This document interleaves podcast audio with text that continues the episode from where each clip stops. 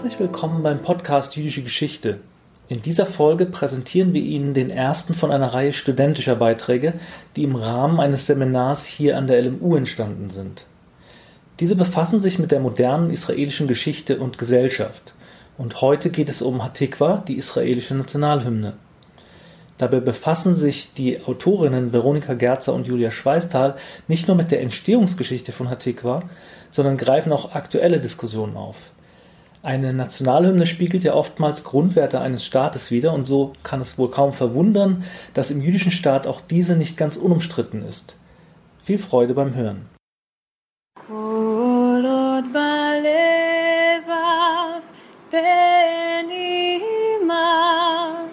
נפש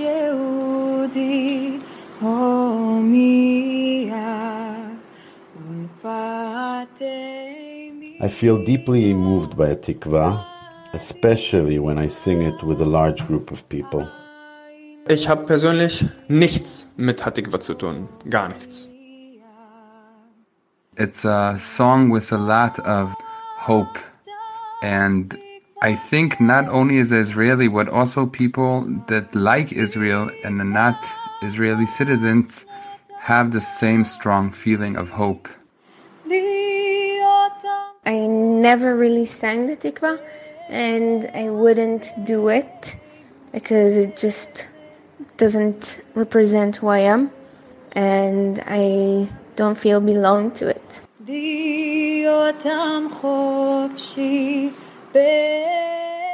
Einerseits mag ich die Melodie und ich denke auch, dass Juden äh, Recht haben auf ein Land, aber ich mag den Text nicht, beziehungsweise ich finde, dass der Text weniger mit realer politischer Situation zu tun hat, weil es gibt auch viele Palästinenser oder arabische Israelis und sie werden durch Atikwa gar nicht repräsentiert, sie sind quasi nicht da. Und das finde ich problematisch.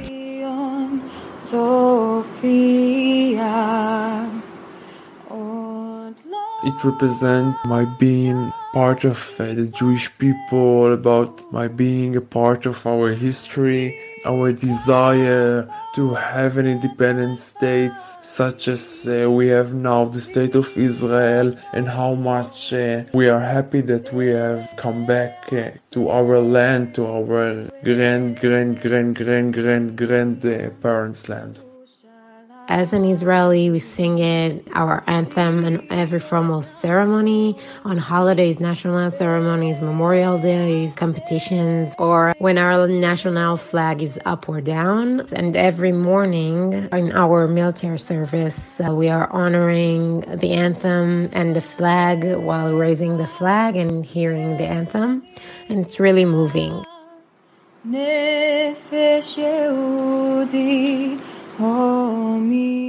As a citizen of Israel, as part of the Jewish people, I completely identify with the national anthem.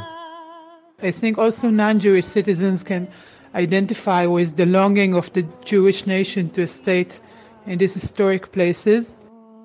I do not identify with the tikva. I have a special situation. My mom is Jewish and my dad is Muslim, and there should be parts in the tikva that represent me, but it's it's not that way in real life. I, I do not identify with a hymn that doesn't include all people who live in the country. Well, knowing how much persecution and hardships the Jewish people have undergone throughout history, I really believe that a Jewish state is necessary. So, as a Jew living in the only Jewish state in the world, I do feel represented by Tikva and its aspiration for there to be a safe haven for our people, specifically in the land of Israel.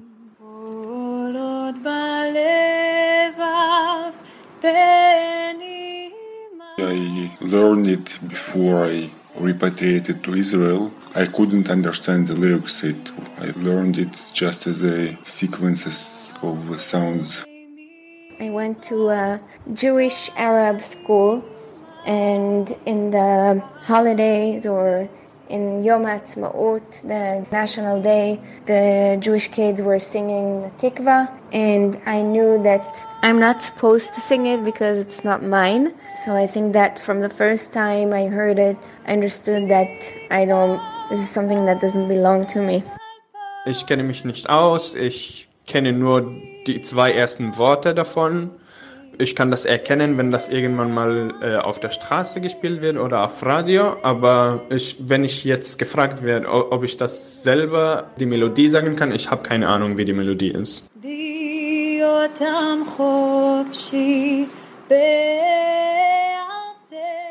I love this anthem very much. It is very exciting for me to hear it and sing it. Every time I sing it, I cannot avoid thinking about a lot of people from my family that dreamed for years to have the opportunity to live in Israel and to have here a Jewish state. Once I, it was very important to me. I always stood up when I heard the melody. Nowadays I'm much more cynical. So eher ein Gefühl von Verpflichtung, so aufzustehen, zum Beispiel in der Schule oder so. Kein gutes Gefühl habe ich damit. Truth is that up until the end of high school, I never gave much thought to the meaning behind the anthem's lyrics. Only during my military service, which was also a period when I became more attached to the country, was I able to connect with the lyrics and the deep desire and hope that they entail.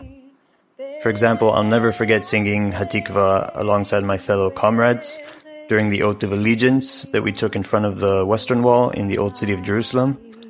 That was a very powerful and proud moment for me. להיות עם חופשי בארצנו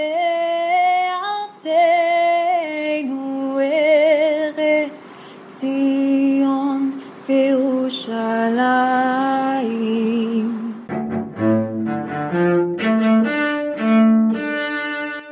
Hatikwa, die Hoffnung, ist ein Lied, das auf eine über 100-jährige Geschichte zurückblicken kann.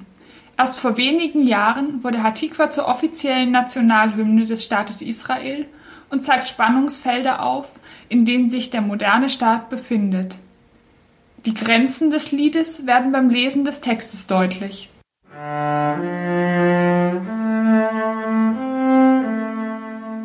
כל עוד בלבב פנימה, נפש יהודי הומייה, ולפאתי מזרח קדימה, עין לציון צופיה. Die Hoffnung. Solange noch im Herzen drinnen eine jüdische Seele wohnt und nach Osten hin vorwärts das Auge nach Zion blickt. Solange ist unsere Hoffnung nicht verloren. Die Hoffnung 2000 Jahre alt.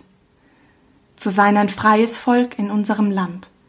Im Lande Zion und in Jerusalem. עוד לא אבדה תקוותנו, התקווה בת שנות אלפיים, להיות עם חופשי בארצנו, ארץ ציון, ירושלים.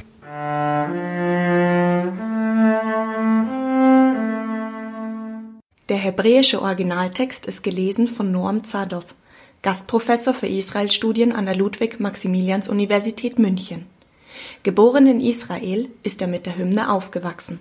Wenn man das singt eigentlich, und das ist interessante, man sing- singt das mit den aschkenasische Ausdrucksweise, obwohl die offizielle Ausdrucksweise in Israel ist die sepharadische. Aschkenasen bezeichnen Juden, deren Herkunft ursprünglich in Europa nördlich der Alpen liegt. Die sephardischen Juden hingegen stammen von der iberischen Halbinsel, von der sie im Spätmittelalter vertrieben worden sind. Heute werden darunter auch Juden aus dem orientalischen Raum verstanden. Und das ist schon das erste Problem ne, mit diesem Gedicht als solche. Wie schwach ist die Verbindung zwischen dieses Lied, dieses Gedicht, diese äh, Hymne mit heutiger Israel? Es schließt viele Teile der Bevölkerung aus.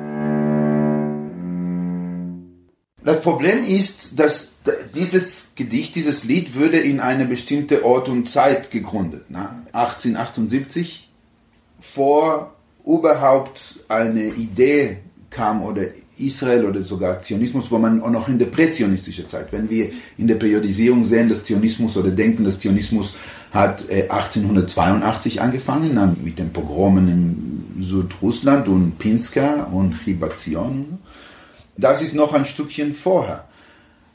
Es redet oder spricht über eine Sehnsucht, aber niemand zur Zeit hatte gedacht, dass es einen jüdischen Staat geben wird in den nächsten 700 Jahren. Und dann plötzlich verwirklicht das alles und es entsteht sich eine Gesellschaft, die sehr wenig zu tun hat mit diesen Lied.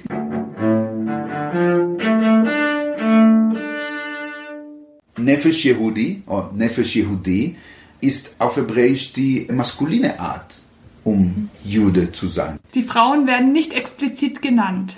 Gibt es noch andere Sichtweisen, die in der Hymne nicht aufgegriffen werden?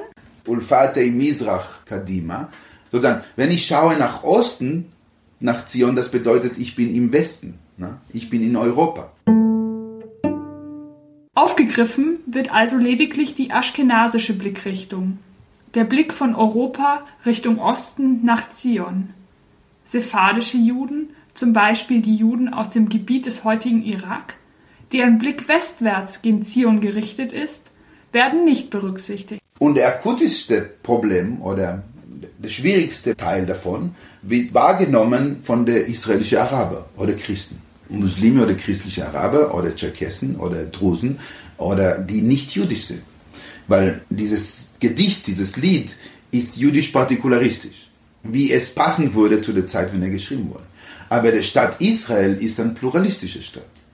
Und deshalb die Stimmen, die diese Hymne kritisieren, sie denken, es kann das nicht repräsentieren, eine multikulturelle, eine sehr vielschichtige, ethnisch Gesellschaft.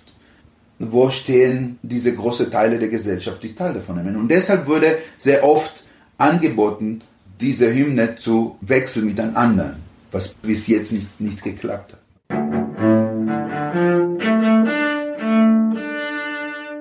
Die arabisch-israelische Sicht stellt uns Dr. Mohammad Darausche vor. Er ist Direktor des Zentrums für Equality and Shared Society von Givat Chaviva, eine Einrichtung, die den gleichberechtigten Dialog zwischen arabischen und jüdischen Israelis fördert. I've heard Hatikva since I was a little child, but I started paying attention to it only when I got to university, because then it was not just something you hear in the news. It was played in events at the Hebrew University where I went to study. It was played in uh, formal events of the university. And that meant a question to me and my fellow uh, Palestinian Arab students what do we do in, in these kind of circumstances? Is the tikva ours or is it theirs? Is it for the Jews or is it for the Israelis or is it who is it for? And that's when you uh, that's when I started actually thinking about it and thinking about my relationship to Atikva. With most of its phrases, I found no problem. With one phrase, I have basically not a problem, but a complete disconnect when it speaks about the Jewish soul. I have no Jewish soul. I have nothing against Jewish souls, but I can't sing it. Uh, I can't sing that phrase. It does not talk to me. And in a way, when you look at the the whole package of Hatikva, uh, you start thinking what's missing in it.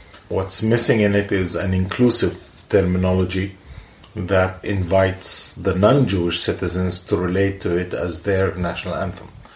Israel was uh, still, and is actually till today, it's still thinking its identity and even its borders. Israel has no official borders, no national anthem for many years, no borders, no constitution.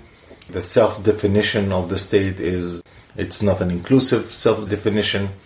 But maybe this represents a state in the making the focus on the national anthem also determines two things. One, its relationship to the non Jewish population, and that's the identity of the state. Is it an Israeli state or is it a Jewish state? And if it's a Jewish state, what is the relationship with the Jews outside Israel? And there's a debate still in Israel about who's a Jew. You know, is it just an Orthodox Jew, or can Reform Jews also qualify as uh, as Jews?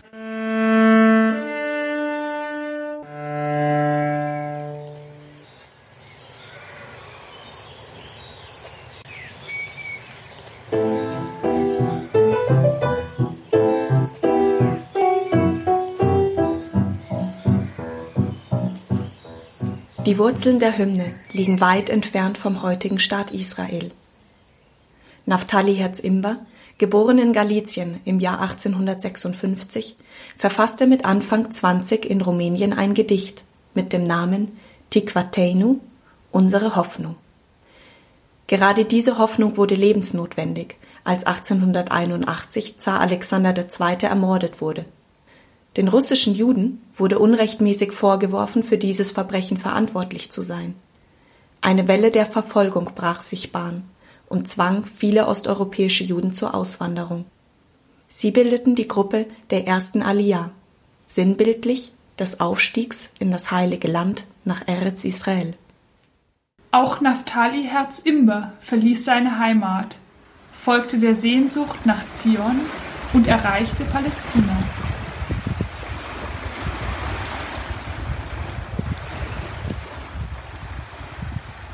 Der Dichter gehörte somit zu einer Gruppe von etwa 25.000 Pionieren aus Südrussland, die im noch dünn besiedelten Palästina erste landwirtschaftliche Siedlungen, Kibbuzim und Moschawim, aufbauten. Eine dieser Siedlungen war Rishon LeZion.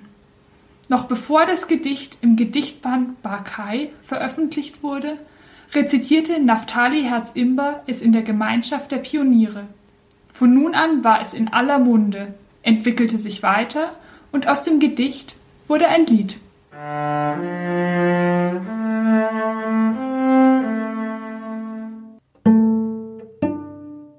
Es ist Samuel Kohn, dem zugeschrieben wird, den Text mit volkstümlichen Melodien Osteuropas verbunden zu haben.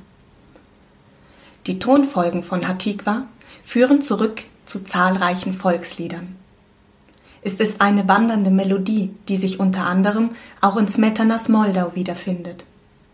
Die größte Ähnlichkeit aber sieht die Forschung heutzutage mit dem rumänischen Volkslied Karul Coboi.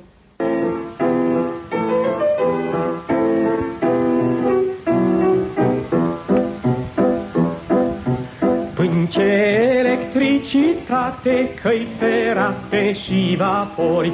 Încă nu erau aflate, mergeau toate fără zor.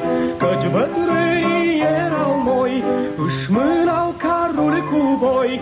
Ăștia, ăștia, ăștia, ăștia, ăștia, ăștia, ăștia, ăștia Ein Biograf gibt rückblickend die Erinnerung Samuel Kohns wieder.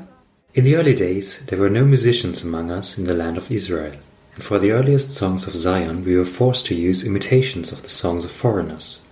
And in secret, I will reveal to you that the earliest pioneers used to wander around the streets of Rishon LeZion, loudly singing the Russian revolutionary song. Samuel Kohn erhielt Naftali Herzimbers Gedichtband noch in Rumänien lebend und schrieb dazu From all the songs, the one I liked was Shir Hatikva. In particular, I was impressed by the last verses. For the Jewish people, our hope is finally come.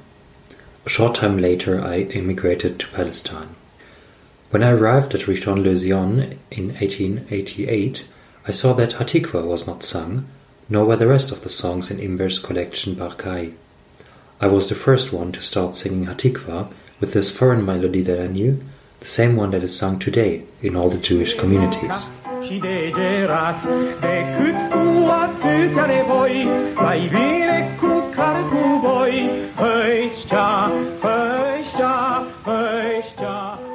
So wurde aus dem Gedicht Tiquatenu, unsere Hoffnung, das Lied Hatikwa, die Hoffnung. Doch der Weg zur zionistischen Hymne war nicht unbedingt vorgezeichnet. Auf dem ersten Zionistischen Kongress in Basel im Jahr 1897 wurde Hatikwa zwar als populäres Lied gesungen, hatte aber durch die Person Naftali Herz-Imbers einen schweren Stand in der zionistischen Bewegung. Theodor Herzl, der Begründer des politischen Zionismus, forderte ein gepflegt bürgerliches Erscheinungsbild für den Zionismus und schreibt dazu in seinem Tagebuch. Einer meiner ersten Ausführungsgedanken schon vor Monaten war es, dass man im Frack und weißer Halsbinde zur Eröffnungssitzung kommen müsse. Das bewährte sich ausgezeichnet. Die Feiertagskleider machen die meisten Menschen steif. Aus dieser Steifheit entstand sofort ein gemessener Ton. den sie in hellen Sommer- und Reisekleidern vielleicht nicht gehabt hätten, und ich ermangelte nicht, diesen Ton noch ins Feierliche zu steigern. In dieses Bild passt der Dichter von Hatikwa, Naftali Herz-Imber, nicht.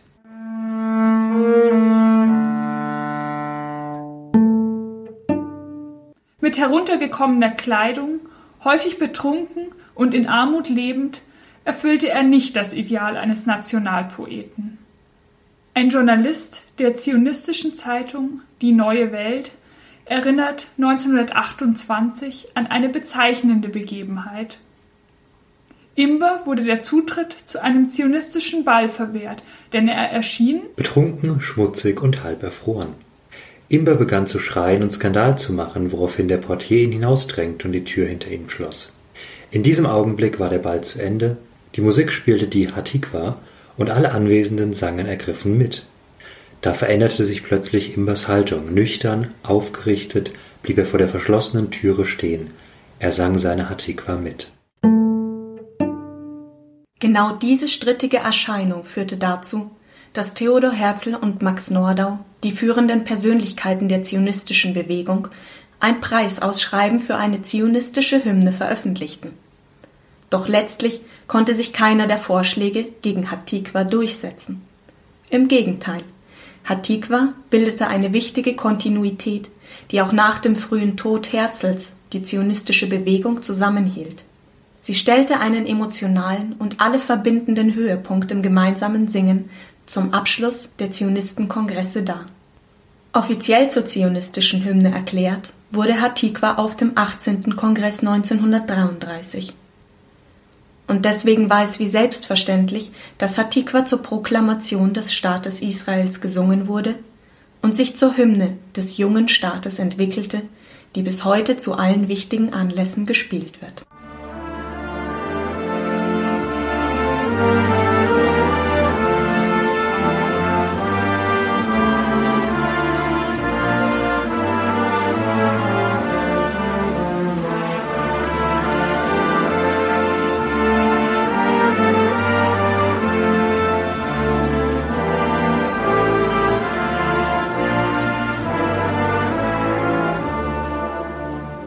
Der Zionismus ist eine Ideologie, die sich verwirklicht hat. Und es ist immer schwierig, wenn man, wenn man einen Traum träumt. Man kann bestimmte Sachen sagen oder machen oder überlegen, wovor auch keine, man keine Verantwortung nehmen muss, weil man hat, man ist noch nicht da. Aber wenn man diese Idee oder diese Traum oder diese Gefühle in eine alltägliche Strukturen, die einem Staat das Leben ermöglichen sollen, dann stoßt man gegen Probleme sozusagen. Man wirklich muss anfangen denken, was das bedeutet, was ich das singe. Auf die andere Seite, die Gründungsväter Ben Gurion und die Gründungsväter des Staates Israel haben gebraucht Symbole, die diese Gesellschaft, die 48 sehr traumatisiert war, zweifach traumatisiert, äh, die, die, die Gesellschaft war traumatisiert vom Unabhängigkeitskrieg, der Krieg von 48, wo der erstmal der Angst und vernichtet zu werden stand immer noch in der Luft. Zweitens die schreckliche Zahl an Toten, das die Gesellschaft bezahlt hat. Ein Prozent von der Bevölkerung ist in diesem Krieg 6000 Menschen in diesem Krieg gestorben oder umgebracht oder getötet wurde. Und natürlich der Holocaust, der sehr, obwohl man nicht darüber gesprochen hat, sehr präsent war. 30 Prozent der Bevölkerung waren Holocaust-Überlebende. Kurz darauf kommen die Juden aus dem Osten, sozusagen aus dem Irak. Sie haben wenig zu tun mit dieser europäischen Kultur von Zionismus. Wie bringt man diese ganze Gesellschaft oder diese ganze Fragmente von jüdisches Leben und macht eine neue Gesellschaft daraus? Das ist sehr schwierig und dafür braucht man vor allem oder im ersten Platz braucht man eine gemeinsame Basis. Und vielleicht in dem Moment, das wäre ganz schlecht, ein neuer Hymn anzudenken, weil es gab genug Neues und man hätte eigentlich die Kontinuität betonen sollen. Und das ist, was Hatikwa meiner Meinung nach damals gegeben hat. Sozusagen, das war der Hymn vorher und man hält sich dran und dann hat man so ein Symbol, das schafft irgendeine Art von Kontinuität über diese viele Brüche, die das jüdische Leben erlebt hat, weil der Unabhängigkeitskrieg war auch ein Bruch. Ne? Ein Riesenerfolg oder was man als Wunder wahrnimmt, ist gleich schwierig zu verdauen wie eine Katastrophe. Ne? Das ist nicht einfach. Um über diesen Bruch zu gehen, man hat genau sowas gebraucht.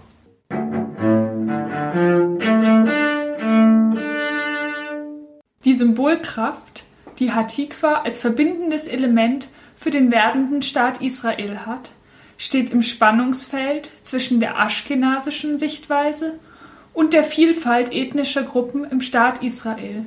Natürlich sind das nicht jüdische Bürger, aber auch innerhalb der jüdischen Bevölkerung bleiben Teile der kulturellen Identität unberücksichtigt, wie es der Fall bei den sephardischen Juden ist, die früh schon einen großen Bevölkerungsanteil ausmachten. They were the clear majority, but they're not part of the elite. And it was the political elite that created this. But still, the majority subscribed to it, even those that came from the East. You know, even those that came from Iraq and from other Arab countries. For them, they accepted the dominance of the Ashkenazi majority and Ashkenazi culture, including the music, which Western music and has nothing from the Eastern identity and culture. They were the clear majority, but they're not part of the elite. And it was the political elite that created this. The Arab community was not proposing something practical, it was simply opposing to the ethnic identity, ethnic components of the of Hatikva, and still opposing uh, to it today, because basically creates a distance between the Jews and the non-Jews. It says to me when I hear it, "Remember, I'm not yours. Remember, I'm not your national anthem. I'm the national anthem of the Jewish state, not the national anthem of the Israeli state." Die eben angesprochene Diskrepanz, die Problematik, wodurch die Hymne repräsentiert und damit auch symbolisch als Bürger Israels wahrgenommen wird, spiegelt sich in vielen gesellschaftlichen und politischen Diskussionen wider. Dabei wurde Hatikwa erst im Jahr 2004 als offizielle Nationalhymne festgeschrieben. 56 Jahre lang gab es kein Gesetz, das das Nationalsymbol Hymne rechtlich verankert hätte. Welche Ereignisse machten diese Neuerung im Jahr 2004 notwendig? Ich denke, dass da die Frage ist, sind eigentlich viel kleiner, als man denkt. Wenn man das als Gesetz macht, es ist nur eine Prozedur. Was passiert ist, ist, man hat kein Gesetz gebraucht bis 2004, weil es war klar, die israelische Gesellschaft ist über die Jahre, und man kann das viel sehen, in Kibbutz-Bewegung, von einem von einem so Schmelztiegelmodell, wo es gibt großen Druck zuzugehören und eine neue Identität anzunehmen und die, die Vergangenheit zu lassen. Man sieht das zum Beispiel in dieser Tendenz hebräische Namen, die Exilnamen in Hebräisch nennen. Wenn jemand hieß Kirschbaum, na, dann Kirsch auf Hebräisch ist Duvdevan, dann würde sein Name an Duvdevani ändern. Nur damit das so klingt, mehr israelisch, nicht Exil über die Jahre, es gab einen Prozess von Privatisierung von Leben. Das war nicht mehr das Kollektiv das Wichtige, sondern das Individuell. Wo stehe ich? Was habe ich davon? Die russische Einwanderung hat ein ganz anderes Selbstbewusstsein von Migranten gebracht. Und Russisch ist eine, fast eine offizielle Sprache in Israel. Ne? Man spricht Russisch, ohne sich zu entschuldigen. Was vorher mit Arabisch sowieso, aber auch mit Deutsch nicht war. Und auch mit Russisch von den Russen von der ersten Aliyah. Ne? Und dann denkt man, okay, wenn diese kollektive Narrativ nicht mehr für mich gilt, dann vielleicht diese Hatikwa, wie ich am Anfang gesagt habe, das lässt viele Teile der Bevölkerung raus. Und dann müssen wir denken, was können wir stattdessen finden. Und dann ist der Moment, wo man ein Gesetz braucht. Weil dann gibt es eine Gefahr und da muss man das schützen. Und 2004 ist ein interessantes Jahr davon, ne? nach dem zweiten Intifada. Schwierige Zeit in Israel, nach der 2000. Ne? Und dann vielleicht hätte man sowas auch dann plötzlich gebraucht, um dieses gemeinsames Gefühl zu, wieder zu beleben. Eine der Sachen von Israel oder eine der Merkmale von Israel ist eine dauernde Notsituation zu sein. Es gibt keine Verfassung eigentlich, es gibt nur Gesetze, ne, Grundgesetze und alles ist so, wie die Stadt hat so gegründet wurde, ne, so Hals über Kopf. Und deshalb kleine Sache wie, ob man muss sagen Nefesh Yehudi oder Nefesh Yehudit, die sind nicht so wichtig, weil man ist immer bedroht. Aber wenn dieses Gefühl ein bisschen runterkommt von existenzieller Bedrohung und dann kommen auch soziale Fragen auf der Oberfläche. Man sieht die Debatten zwischen religiöse und nicht religiöse, zwischen säkulare Juden und Xi oder zwischen Mizrachim, zwischen Juden aus arabischen Ländern und Ashkenazim. Das kommt immer in Zeiten, wo es relativ ruhig ist. Ich würde sagen, dieser Tikva-Gesetz, es ist vielleicht ein Ergebnis eigentlich von den 90er Jahren, die gute 90er Jahre, wo eigentlich der Oslo-Abkommen hat irgendwie das Gefühl gegeben, dass es kommt jetzt eine neue Zeit, ein neuer Nahosten. Und dann nachher ist das Ganze, wie wir wissen, hat sich nicht verwirklicht, so wie man gehofft hat. Aber die Debatten, die damals dann plötzlich rausgekommen sind, ich denke, haben beeinflusst auch die Einstellungen Hatikwa gegenüber. The main issue in 2004 was more of Israel's relationship with the Palestinians. This followed the 2003 report of the Or Commission, and the Or Commission was examining Israel's relationship with the Arab citizens. The Or Commission in 2003 uh, Uh, said that there's a need for political integration with the Arab citizens. And then the Lapid Commission, was one of the ministers, he said, no political integration, only economic integration. We will move with economic integration, but we will not do anything with the political symbolic, either symbolic or what we call power sharing of the Arab citizens to include them in decision making apparatus in, in Israel. The national anthem itself did not carry a real weight into this discussion. It was sort of on the side type of progress that was developing. Klar geworden ist, dass dem Gesetz von 2004 eine Reihe von historischen Ereignissen vorausgegangen war, an deren Anfang die Hoffnung auf einen friedlichen Nahen Osten stand. Die 1990er Jahre waren von den Verhandlungen um eine Zwei-Staaten-Lösung geprägt. Die zuversichtlich stimmenden Gespräche zwischen den politischen Vertretern Yitzhak Rabin und Yasser Arafat, die in den Osloer Abkommen dokumentiert sind, mündeten in der Ermordung Rabins. Ein jüdischer Anhänger der Groß-Israel-Idee zerstörte mit diesem folgenschweren Attentat für den Moment die Hoffnung auf eine Zwei-Staaten-Lösung und eine friedliche Entwicklung der Region. Die Spannungen zwischen Israel und den Palästinensern steigerten sich über die folgenden Jahre. Davon betroffen war auch das Verhältnis des Staates Israel zu seinen arabischen Bürgern, denen die weitere politische Integration verwehrt blieb. Die Eskalation entlud sich in der zweiten Intifada, gewaltsamen Ausschreitungen zwischen Palästinensern und Israelis. Das Gesetz von 2004, das Hatikwa als Nationalhymne verankert, kann somit als bewusste Festschreibung der jüdischen Identität des Staates gewertet werden.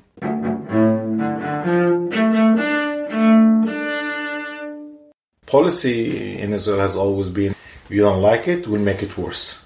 You don't like it, we'll make it worse. So you don't like it, we'll do more settlements. You don't like it, we'll have one more symbol that will assert that things will get worse. It's better for you to do it now, to accept us now, because if you don't accept us now, it will be even worse for you. That was the discourse which was in 2004. It's repeating itself also these days, unfortunately. The nation state bill basically is saying to the Arab citizens in Israel, well, we tried to integrate you in Israeli society and make you Israelis, do the Israelization process. Actually, that didn't work politically. So now, politically, we close the discussion, we turn our back to you, and we create this bill that says this is a Jewish state for the Jewish people to encourage Jewish settlement, and we take out Arabic language as an official language of the state. It's a similar dynamic that we turn our back to you and we escape one way even further than where we want it to be.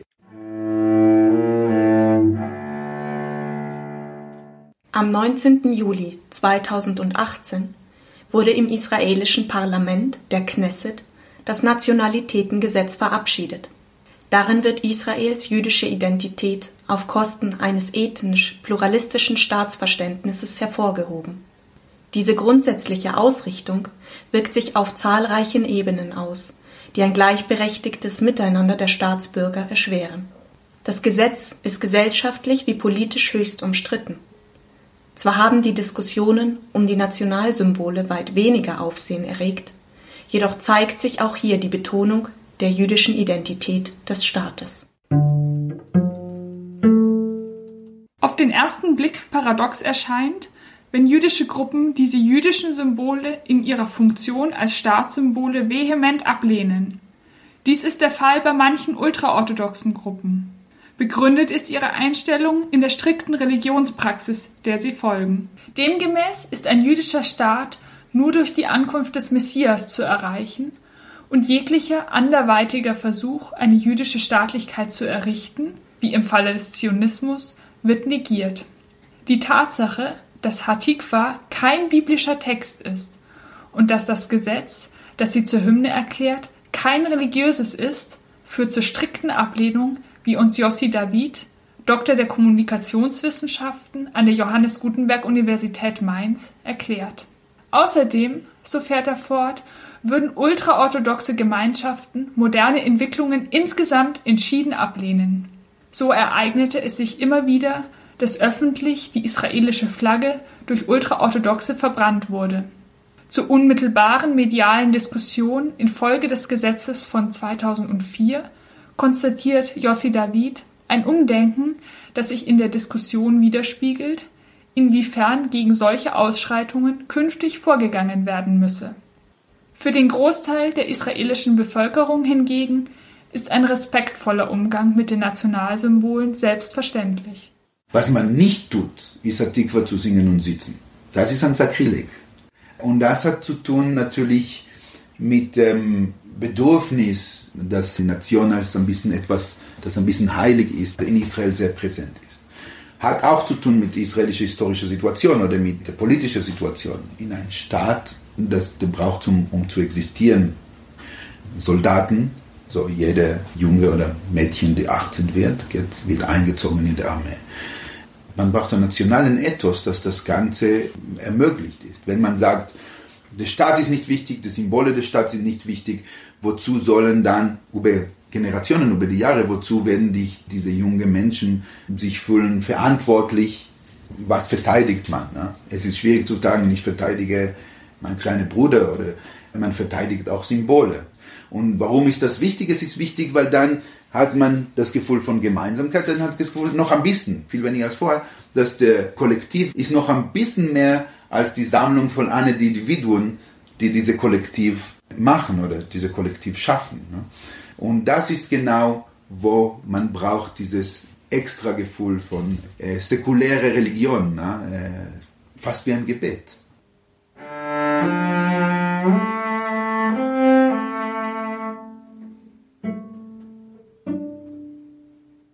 Dass die Nationalhymne diese einende Funktion übernehmen und das Gefühl der Gemeinschaft stärken soll, ist unbestritten. Die Hymne wird an allen Feiertagen gespielt und unterstützt oft ganz unbewusst das emotionale Erleben. Für die Autorin Iris Agaman hat Hatikwa Holocaust-Gedenktag eine tiefe und sehr persönliche Bedeutungsebene erlangt, als sie das Kinderbuch Bär und Fred schrieb, in dem sie eine Holocaust-Geschichte nachzeichnet.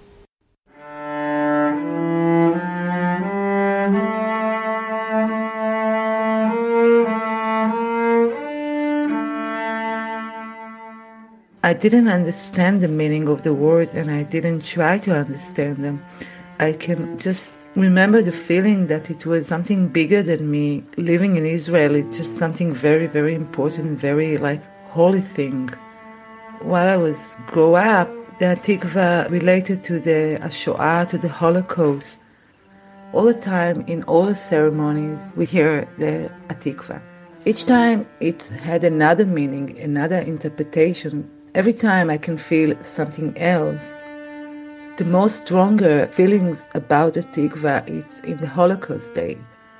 No one really tried to make an interpretation to this small song. We never speak about it. It was just there always.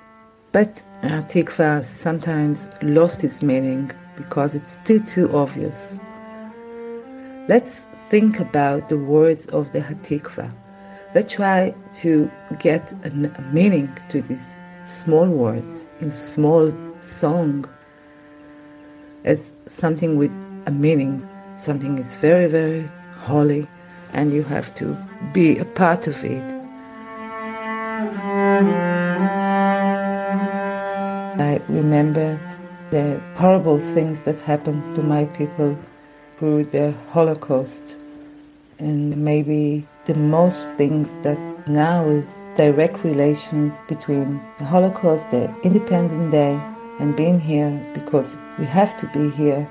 None of this will happen again to our people.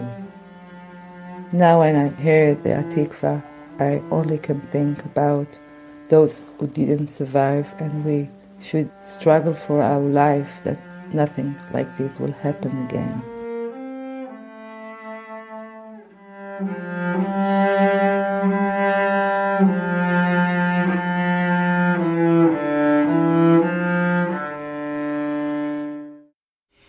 Welch wichtige Rolle Hatikwa in der kollektiven wie auch persönlichen Erinnerung an den Holocaust spielen kann, vertraute uns die Autorin Iris Agaman an. Viele nehmen die Hymne auf solch einer symbolischen Ebene wahr, und dort ist sie ein wichtiger Bestandteil der eigenen Identität. Gleichzeitig sehen aber auch viele Israelis, dass der Text der Hymne Distanzen zwischen den verschiedenen Bevölkerungsgruppen schafft. Daher stellt sich die naheliegende Frage, ob es beispielsweise von arabisch-israelischer Seite Alternativvorschläge zur Hatikwa gegeben hatte. There were no proposals from the Arab Israeli side. The Arab community uh, still plays angry politics and sort of audience when it comes to issues of national identity to Israel. There was nothing proposed. The only proposition was opposing uh, what was proposed. That's the only stand. So it's mostly angry opposition type of place and not that much of an engagement uh, approach. Interessanterweise gab es von jüdisch-israelischer Seite zwei Vorschläge sehr unterschiedlicher Art, die weitreichende Grundsatzfragen aufwerfen.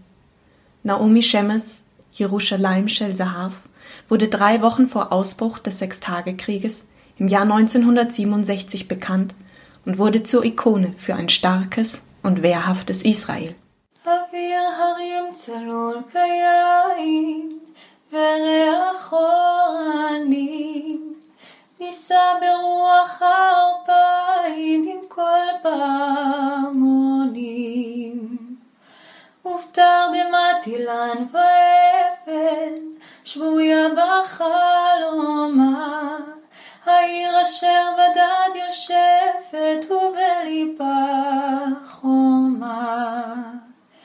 ירושלים של זהב ושל נחושת ושל אור, הלא לכל שירייך אני כינור.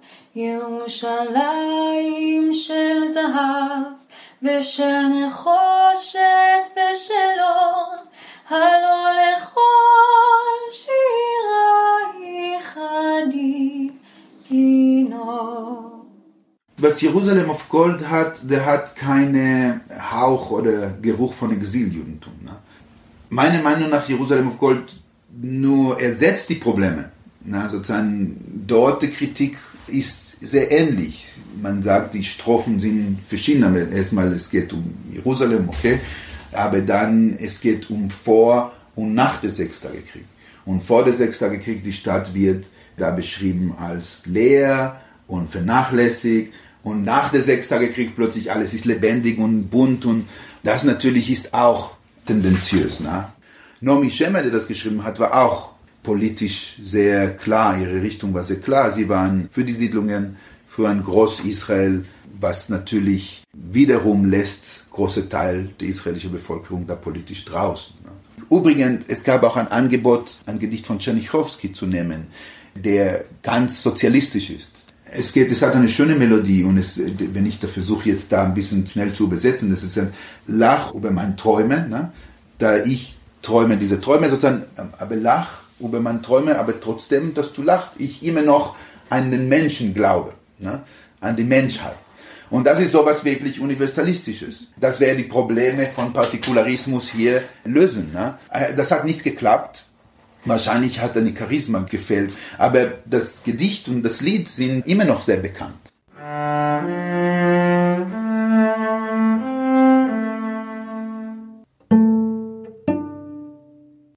Trotz aller Schwierigkeiten ist der Symbolgehalt von Hatikwa über diese lange Zeit hinweg nicht zu ersetzen gewesen und bildet einen Wert, der im Unterricht an arabischen wie jüdischen Schulen vermittelt werden soll. Well, in the educational system, it's present in the textbooks. teachers have to make reference to it, but many in reality avoid it.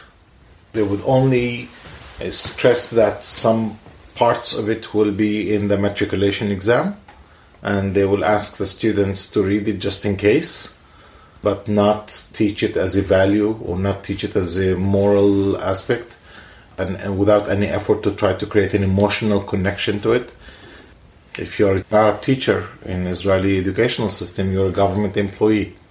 So you can't say anything about it negatively. Uh, what you can do is avoid it. I think that even most of them would avoid testing the students by putting it in the tests in order not to be in some kind of a problem with the parents that might come and say, okay, what are you teaching them? Are you teaching them that this is not their country? That this that they should respect the national anthem that is not relevant to them? You should at least disconnect from, you know, or ignore it. Aus meiner Erfahrung, ich war auch ein Jahr ein Lehrer in Israel an, im Gymnasium, Atikwa zu bringen, ist, das spricht die jüngere Menschen weniger an. Was kann ein 15-Jähriger oder 14-Jähriger, er oder sie, was haben sie zusammen mit, wir haben unsere Hoffnung nicht verloren, nach 2000 Jahren in unser Land ein freies Volk zu sein? Für sie, das ist die Realität. Sie sind dazu geboren, sie kennen nichts anderes. Die Werte sind andere. Deshalb muss man das lernen und deshalb braucht man Gesetze. Aber man erreicht sie damit sicher nicht so viel. Es gibt von beiden Seiten irgendeine Verzweiflung. Und dann braucht man wiederum, um eine permanente Krise zu überstehen, permanent, braucht man auch wieder Symbole, so wie Hatikwa. Und dann dient das wieder mit aller Kritik eine positive Rolle. Das hat eine, eine Wert, eine Wert für die Gesellschaft, eine Raison d'être. Ne?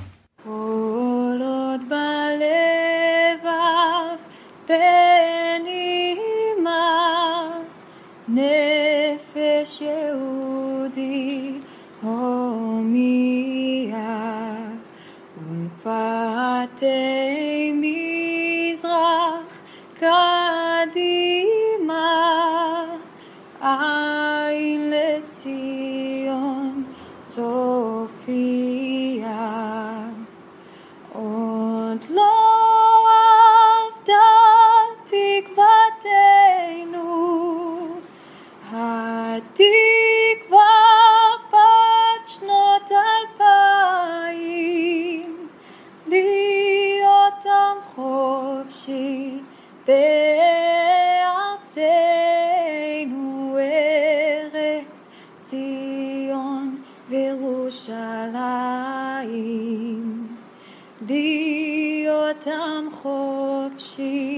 בארצנו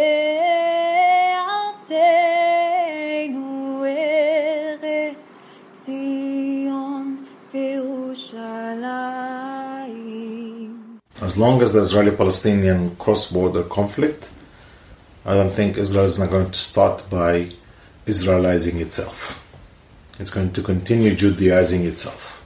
You need to that be, to go beyond that stage of end of conflict where you can create that comfort zone where you can become inclusive. So, as long as the Israeli Palestinian cross border conflict, I'm not optimistic. I think that that process of Judaization is going to get deeper and deeper and deeper. But what is beginning to develop is an understanding about our struggle with the being in this situation, including even statements by President Rivlin. He said already more than once, he says, I understand why Arabs cannot sing Hatikva, and we should not expect them to be able to sing Hatikva. You know, he's not offering an alternative, but at least he's accommodating to the feeling of Arab citizens that they cannot be part rallying behind this kind of slogan. Das ist ein Symbol für, das, für Zionismus, für das Land als zionistisches Land. Und das ist ein Symbol mit der Hoffnungen, aber auch mit den Problemen, die im Land sind. Ne? Und in dem Sinn, vielleicht ist das doch passend, ne? weil die Probleme, die man in diese Gedicht, in diese Hymne sieht, sind die Probleme, mit denen Israel konfrontiert täglich. Und vielleicht die Existenz von diesem Gedicht als Hymne zwingt einem, die Probleme zu sehen auch und mit den Problemen sich auseinanderzusetzen. Vielleicht, wenn wir das lösen, dann haben wir, und wir werden genug haben, aber eine Sache weniger, die uns Israelis dauernd erinnern wird, wie kompliziert was ist das für eine Leistung, dass es Israel gibt. Ne? Aber wie kompliziert ist die Existenz von Israel? Nach außen, aber auch nach innen.